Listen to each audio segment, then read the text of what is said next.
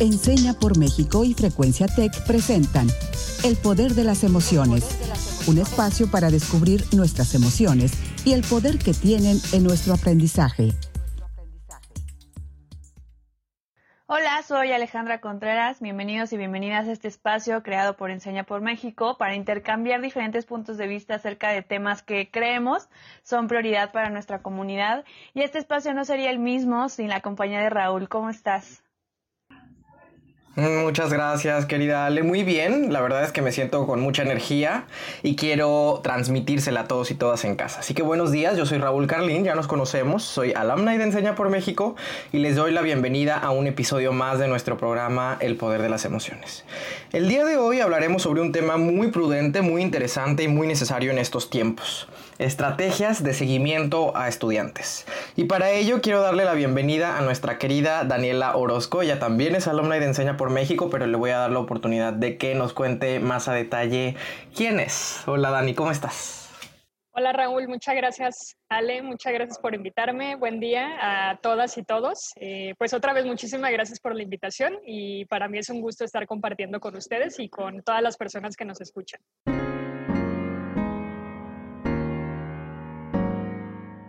Y bien, pues me gustaría comenzar con una pregunta para que empecemos el diálogo.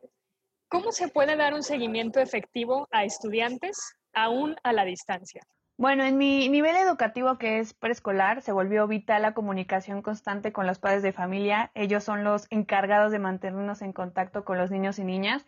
Y hemos tenido que ser muy observadores cuando hay algún papá que no subió la evidencia o que no contestan los mensajes y buscarlos pero no con el objetivo de regañarlos o juzgarlos, al contrario, hablar con ellos para comprender qué están viviendo en casa, si podemos apoyarlos compartiéndoles el material de alguna otra manera o modificando horas de entrega ante situaciones extraordinarias. Pero algo que me encanta es que al final de cada semana tenemos un espacio en donde los papás nos comparten cómo se sintieron tanto ellos como sus hijos con las actividades. Les preguntamos cosas como qué les gustó, qué no tanto, qué experiencia les gustaría repetir y recopilamos todas estas frases e imágenes que capturan ese momento de descubrimiento que tienen nuestros niños y niñas. Y creo que ahorita estos momentos o estos recursos valen oro ya que nos hace sentirnos un poquito más cerca de lo que estamos. Pero también quiero saber, Raúl, qué, qué piensas de esta pregunta. Pues antes que cualquier cosa te quiero agradecer por estas buenas prácticas que nos compartes, Ale. La verdad es que yo hice más o menos cosas similares cuando aún trabajaba con estudiantes. Creo que algo importantísimo es aprovechar esta pandemia. No sé qué opinas tú, Ale. Creo que más en tu caso, por el nivel educativo en el que trabajas, como una oportunidad para sostener un mayor y un mejor contacto con los padres y las madres de familia, comunicarles constantemente los procesos de sus hijos e hijas y que así se involucren más en la escena educativa, que de hecho es lo que siempre hubiésemos querido. Por otro lado, me parece que una estrategia indispensable en tiempos como los que corren implica flexibilizarnos. O sea, quizá en otros momentos no hubiéramos compartido nuestro WhatsApp o nuestro Facebook a nuestros estudiantes. Lo digo yo que trabajaba con estudiantes de preparatoria, pero ahora estos dos parecen ser en muchas ocasiones quizá los únicos canales que, que tenemos para seguir en contacto con nuestros y nuestras estudiantes. Eso en términos de cómo tender puentes de comunicación. Pero ya entrando propiamente al terreno pedagógico, creo que esta pandemia nos permite quizá generar espacios de monitoreo mucho más individualizados. Así que creo que es algo muy mm, necesario e ideal que intentemos generar esos espacios quizá uno a uno de monitoreo con nuestros y nuestras estudiantes para, darle un, para darles un seguimiento mucho más puntual, mucho más individualizado y diferenciado. Y también creo que es una buena idea trabajar quizá en comunidades de aprendizaje, es decir, en grupos de no más de cinco estudiantes con los que nos podamos conectar para que reboten ideas, se apoyen entre sí, fortalezcan la habilidad socioemocional del trabajo colaborativo, compartan sus procesos y crezcan juntos y juntas. Pero ¿qué opinas tú, Dani? ¿Cómo deberíamos darle seguimiento a nuestros estudiantes en tiempos como este? Sí, estoy totalmente de acuerdo con lo que comparten. Creo que uno de los retos, pero también oportunidades de esta pandemia es justamente el tema del seguimiento, ¿no? Y en ese sentido, eh, repensar cuál es la importancia que tiene el guiar nuestras decisiones como docentes o como educadores en el proceso de enseñanza-aprendizaje. Y esto con base en los datos eh, que nos están eh, regalando algunas investigaciones actuales. Entonces yo les quiero compartir que en uno de los artículos más recientes de Rafael de Hoyos, que se llama Mitigando el impacto del COVID sobre los aprendizajes, él menciona justamente la importancia de poder tener diversas estrategias con las y los estudiantes, dependiendo de su situación y contexto particular. Es decir, nosotros como docentes tenemos que saber justamente con qué recursos cuentan, qué personas están en su entorno para que les puedan ayudar en su proceso de enseñanza-aprendizaje, por ejemplo, el padre, la madre, abuelos, hermanos, primos, etc. Y también, eh, por otro lado, hay un artículo muy interesante de Felipe Evia, que se llama ¿Qué hacer para convertir el regreso a clases en una oportunidad para abatir el rezago de aprendizajes básicos? Una propuesta en tres pasos. Y justamente este artículo complementa la idea de Rafael de Hoyos, que no solamente tenemos que saber con qué recursos cuenta el, estudiante, tanto materiales como humanos, sino también eh, con base en estos poder nosotros tener una claridad en, el diseño de las actividades que, vayamos a plantear. Es decir, que estas actividades realmente respondan al contexto de los y las estudiantes con los que trabajamos. Y en este sentido, eh, el seguimiento va a ir en función de ello. Es decir, si nosotros estamos planteando ciertas actividades con base en las necesidades actuales, qué tipo de seguimiento, qué tipo de conversaciones, qué tipo de actividades podemos proponer al estudiante para que ellos y ellas eh, mismos puedan eh, tener o llevar a cabo un proceso de seguimiento, es decir, una autoevaluación. Creo que eso es lo más importante en estos momentos, orientar a nuestros y nuestras estudiantes a que ellos y ellas mismas puedan saber cómo evaluar el proceso de aprendizaje que están teniendo en estos momentos. Gracias, querida Dani. Te, la verdad es que te agradezco esto que nos compartes porque eh, nos haces llegar información que creo que es muy valiosa y que mm, quizá a nosotros y nosotras nos puede parecer intuitiva, pero cuando le ponemos nombre, cuando le ponemos datos y cuando le ponemos una fuente, creo que se fortalece.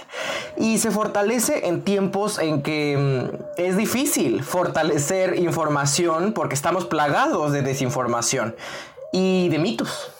Y en ese sentido creo que también hay mitos que pululan, pululan perdón, alrededor de un tema como este, em, en el que hay quizá una narrativa latente de que no podemos darle un seguimiento pertinente, efectivo a las y los estudiantes por las condiciones, las circunstancias que existen hoy, que es que no nos podemos ver en, las escuelas, no, nos, no estamos cohabitando un espacio físico no nos podemos ver, tocar, abrazar y darle un seguimiento mucho más cercano a los procesos de enseñanza-aprendizaje.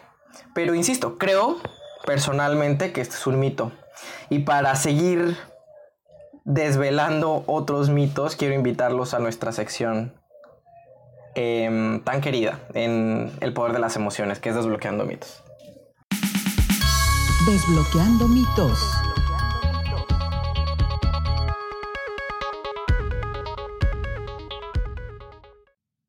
Así es, Raúl, y la dinámica es la siguiente. Yo voy a mencionar algunos enunciados. Raúl nos contará desde su experiencia si considera que es un mito o realidad, y Dani en esta ocasión nos compartirá su opinión de si estamos en lo correcto o no. ¿Están listos para desbloquear algunos mitos? Sí, vamos a por ellos. Sí, adelante. Primer mito o realidad del día de hoy. Estar en casa y aprender en casa significa que no es necesario un horario fijo para cada cosa. No, yo creo que este es el primer mito del día y qué bueno que lo abordamos porque yo diría que al contrario es más necesario que nunca, o sea, es más necesario que nunca tener un horario fijo para cada cosa. Y no solo un horario fijo, creo que también lo mencionábamos en algún otro capítulo del poder de las emociones, incluso hasta un lugar fijo. O sea, recuerdo a Ana Gómez Gallardo también fundadora de este programa, que decía, hay que comer donde se come, trabajar donde se trabaja y dormir donde se duerme. Cuando comenzamos a mm, mezclar estos horarios y estos lugares, pues comenzamos a no cumplir con nuestros objetivos, porque claro, es importantísimo establecer rutinas y, y, definir los lugares en los que vamos a estar desarrollando nuestras tareas para tener muy claros los objetivos, y pues cumplirlos. Y por eso creo que esto es un mito. O sea, creo que estar en casa, aprender en casa, significa que es necesario establecer rutinas y establecer metas muy claras y, próximos pasos también muy, muy, muy claros que nos van a permitir llegar a esas metas. ¿Qué opinas tú, Dani? Yo estoy totalmente de acuerdo contigo, Raúl, y creo que tocaste un tema súper importante, no solamente en estos días, sino siempre, son las rutinas, ¿no? Y yo quisiera justamente partir de cómo entendemos este concepto tan complejo que es una rutina, ¿no? Y para mí quisiera compartir que una rutina eh, no es hacer lo mismo todos los días, no es hacer eh, este, una actividad eh, de la misma forma siempre religiosamente, por ponerlo de una forma, sino para mí una rutina es justamente tú como persona poder identificar qué actividades te hacen sentir más productivo, más productiva y por qué. Y en este sentido, pues empezar a conocer eh, qué cosas de las que yo hago todos los días me pueden ayudar a crecer tanto personalmente, pero también académicamente. Y en ese sentido, cómo este proceso me va, me va llevando a ser una persona autogestiva. Y lo importante y complejo es, pues, cómo dar seguimiento a estas rutinas que están teniendo nuestros estudiantes. Pero antes de, pensar en este seguimiento, también eh, nosotros como docentes pensar en cómo podemos orientar a nuestros estudiantes para que ellos mismos y ellas mismas generen sus propias rutinas. Es decir, que puedan tener eh, un poco ese paso a paso de, de cómo establecer sus actividades, en qué momento las pueden hacer, qué van a aprender de ello, etcétera. Y algunos consejos eh, que he escuchado de los docentes y las docentes con las que trabajo sobre cómo dar seguimiento a las rutinas es, por ejemplo, si estás trabajando con estudiantes que tienen acceso a Internet y tú también tienes muy buen acceso a Internet, puedes utilizar diferentes herramientas digitales para que puedan eh, tener un seguimiento en línea. Hay diferentes herramientas y plataformas que te permiten de forma muy divertida, muy dinámica, ver qué actividades realizaste, cómo te ayudaron, eh, cómo estas actividades fortalecieron otras actividades que previamente hiciste o que quieres realizar. Y si estás trabajando con estudiantes que tienen un acceso limitado a Internet o bien que tú tienes un acceso limitado, puedes ayudarles justamente a lo que les decía hace un momento, a construir, a que ellos y ellas construyan su propio seguimiento. Eh, por ejemplo, les comparto rápidamente que con los docentes que trabajo en la Sierra Mija en Oaxaca, crearon una serie de infografías que compartieron a través de WhatsApp o a través de Facebook con sus estudiantes y les enseñaron paso a paso cómo crear sus rutinas, pero sobre todo cómo crear espacios de pausas conscientes para que los y las estudiantes de alguna otra forma puedan hacer estas, eh, estos momentos de reflexión muy profundos y saber qué hicieron durante la semana, cómo les ayudó y sobre todo cómo les está eh, contribuyendo a su crecimiento personal y académico en estos días. Comparto completamente sus puntos de vista y ahorita que nos estabas dando estos tips, Dani, también en los niños es importante esta rutina, las rutinas se establecen desde chiquitos y ellos también pueden dar seguimiento. Tenemos todavía este error de ellos están muy pequeños para hacer este tipo de cosas y claro que no podemos, ellos son muy muy visuales, entonces podemos hacer como una tabla y que ellos vayan pegando stickers cuando hagan eh, las tareas o vayan cumpliendo objetivos hay que darles el poder para ellos manejar su, aprendizaje y estas rutinas justo nos dan estructura para nuestro cerebro y nos ayuda a tener más tranquilidad y esto se traduce en eliminar poco a poco esta incertidumbre que todos estamos atravesando. Ahora quiero preguntarles, ¿las metas que se tienen en el aprendizaje las deben seguir solamente los estudiantes? No, yo creo que este es otro mito y qué bueno que, lo pone sobre la mesa, Ale, porque muchas veces las y los docentes creemos que hay que em, apoyar a las y los estudiantes a que desarrollen su propia autonomía, se, definan metas para su crecimiento personal y académico. Yo particularmente lo hacía en cada una de las sesiones, de, en cada una de las clases que yo impartía a mis estudiantes. ¿no? En cada una de las clases al inicio de la sesión, ellos tenían cinco minutos para definir una meta. Y creo que al hacerlo, muy a menudo olvidamos que como docentes es importantísimo que nosotros traigamos metas a la clase. O sea, primero que definamos una meta también personal y profesional, qué es lo que queremos generar con este grupo al final de este semestre.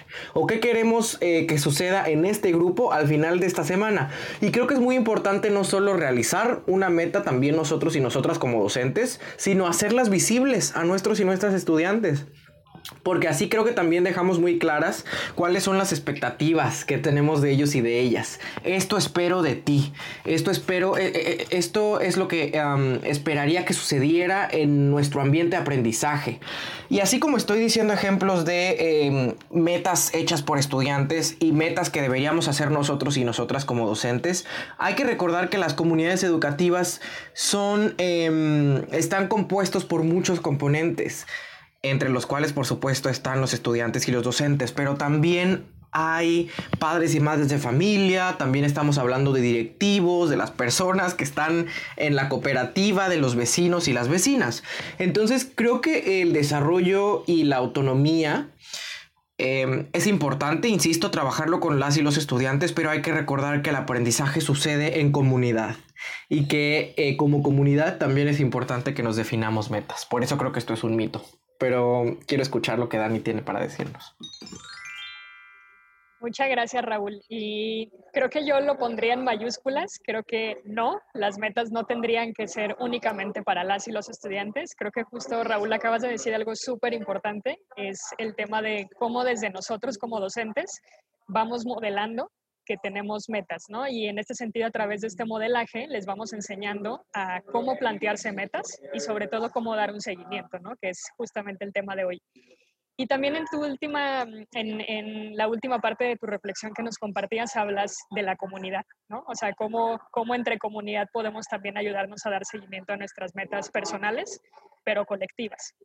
Y en ese sentido, yo lo que les quiero compartir es que Sabemos que durante esta pandemia los padres, las madres de familia, el abuelo, la abuela, las hermanas, hermanos, primos, etcétera, se han convertido en las y los orientadores en el proceso socioinformativo de nuestros y nuestras estudiantes.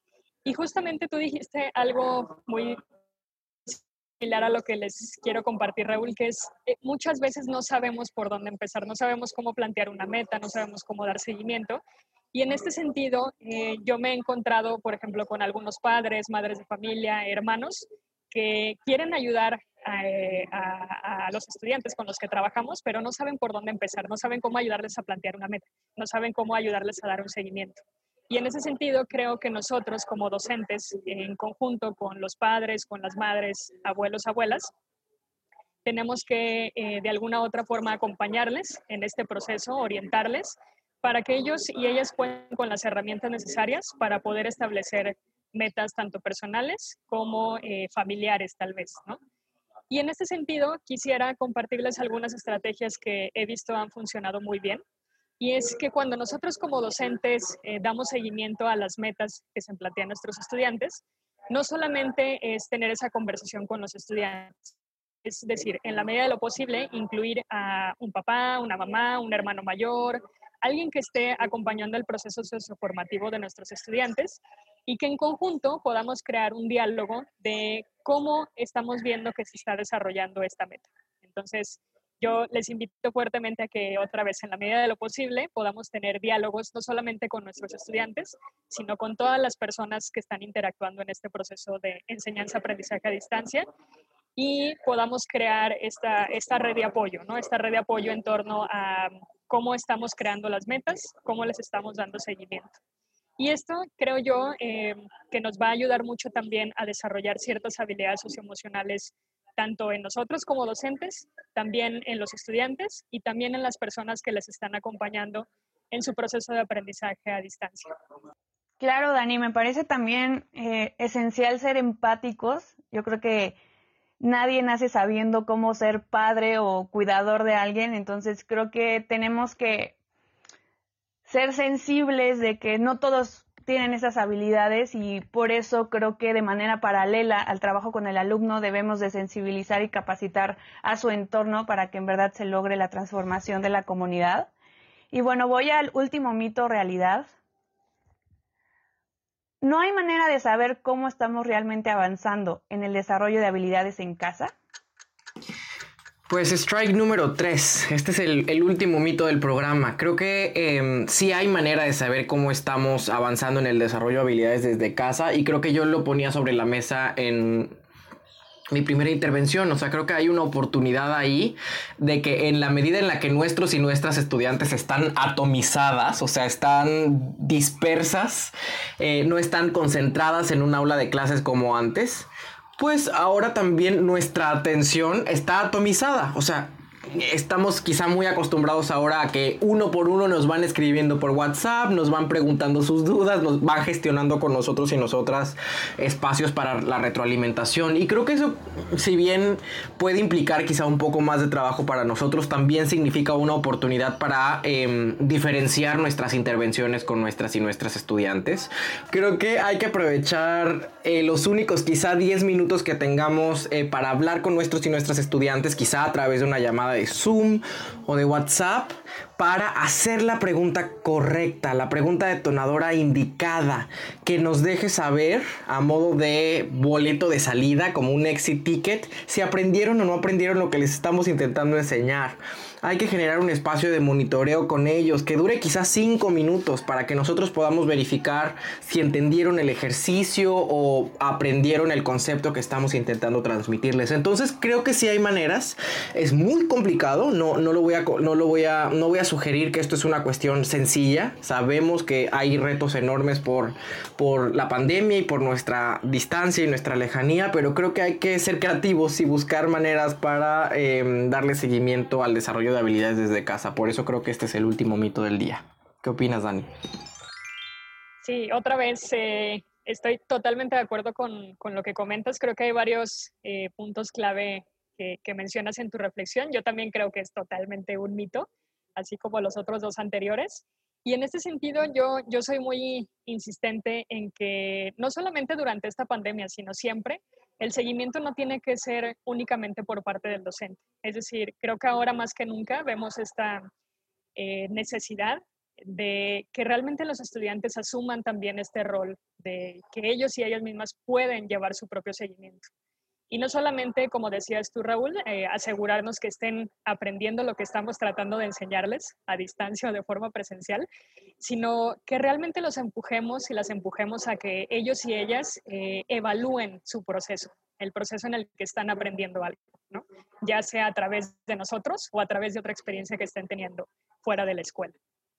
Y en este sentido, creo que nosotros como docentes eh, tenemos una, tarea muy importante y muy compleja, y es el repensar y analizar qué queremos, eh, qué queremos evaluar y para qué queremos evaluar, y más en, estos momentos.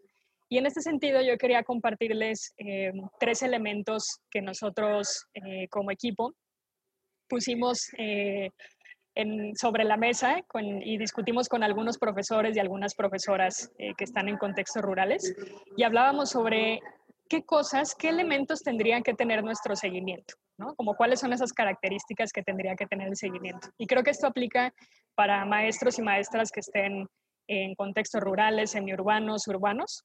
Y estos elementos son, primero, generar estas preguntas claves, esta pregunta detonadora de la que tú hablabas, Raúl. Es decir, cómo esta actividad o actividades que yo les estoy dejando a mis estudiantes se conectan con un fin mayor. ¿no? Y un fin mayor me refiero a la visión personal que tienen los estudiantes, ¿no? Porque si no, de otra forma, creo que no les va a hacer sentido lo que les estemos compartiendo. Entonces, una vez que tengamos esa pregunta clave que nos va a servir tanto a nosotros como a nuestros y nuestras estudiantes, podremos ver si nuestra actividad realmente está respondiendo a lo que ellos quieren a largo, mediano y corto plazo, o si simplemente es una actividad divertida y que no se va a conectar con algo mayor. Otro elemento es la autoevaluación. Creo que lo, hemos, lo he mencionado eh, varias veces en esta conversación y, también Ale y Raúl lo, lo, han estado mencionando con más o menos palabras.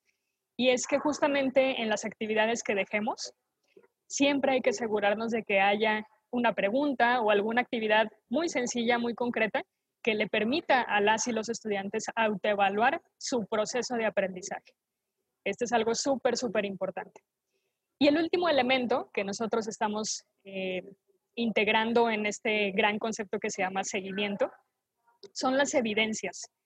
Es decir, ¿cómo sabes que tu actividad está cumpliendo con, con, el objetivo que planteaste? ¿Cómo sabes que esa actividad realmente los está llevando a un fin mayor? Y también creo que aquí es algo bien importante, que no hay que pedir evidencias por pedir evidencias, sino hay que saber por qué estoy pidiendo las cosas, para qué me van a servir no solo a mí como docente, sino a ellos. ¿Qué tipo de evidencias queremos que tengan ellos y ellas? Y, en este sentido, pues creo que esos son los tres elementos que, yo pondría eh, dentro del gran concepto que es seguimiento. Y bueno, pues creo, creo que es, es un poco de las reflexiones que, les quiero compartir en torno a este mito que me parece que es totalmente incorrecto.